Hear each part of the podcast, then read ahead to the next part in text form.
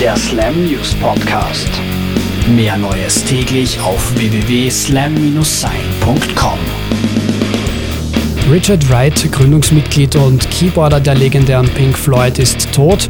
Wright erlag Anfang der Woche seinem Krebsleiden. Vor seinem Rockstar-Dasein wollte der Ausnahme-Keyboarder eigentlich Architekt werden, doch er entschied sich für die Musik. Zahlreiche Hits von Pink Floyd stammen aus seiner Feder und er lieh auch einigen seine Stimme. Richard Wright starb im Alter von 65 Jahren. Taking Back Sunday haben sich diese Woche im Studio verschanzt, um ihr neues Album einzuspielen. Produziert werden die neuen Songs von David Kane, der schon mit Bands wie den Strokes oder Sublime gearbeitet hat.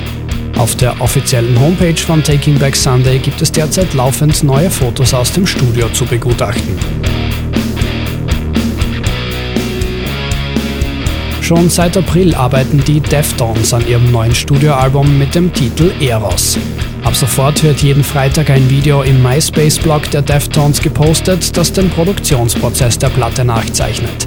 Allzu lange sollte es also nicht mehr dauern, bis wir die neuen Songs zu hören bekommen. Veröffentlicht werden soll Eros noch diesen Winter. Auch die Progressive Hardcore Band Poison the Well aus Miami verbreitet ihre Studio-Updates derzeit via MySpace-Blog. Allerdings darf man hier nicht gucken, sondern muss selber lesen, was die Musiker über den Aufnahmeprozess zu sagen haben. Poison the Well-Gitarrist Brad Clifford beschreibt den neuen Sound zum Beispiel wie folgt. Es klingt so, als wäre es Musik von einem Vampirpunk mit zerrissener Jeansjacke, der zu romantischer 50er Jahre Musik headbangt, während er gerade auf dem Weg zu einer Beachparty ist. Na dann dürfen wir uns ja auf dem nächsten Album von Poison the Well wieder auf einen ordentlichen Stilmix freuen und wünschen euch in diesem Sinne einen rockbaren Start in den Herbst.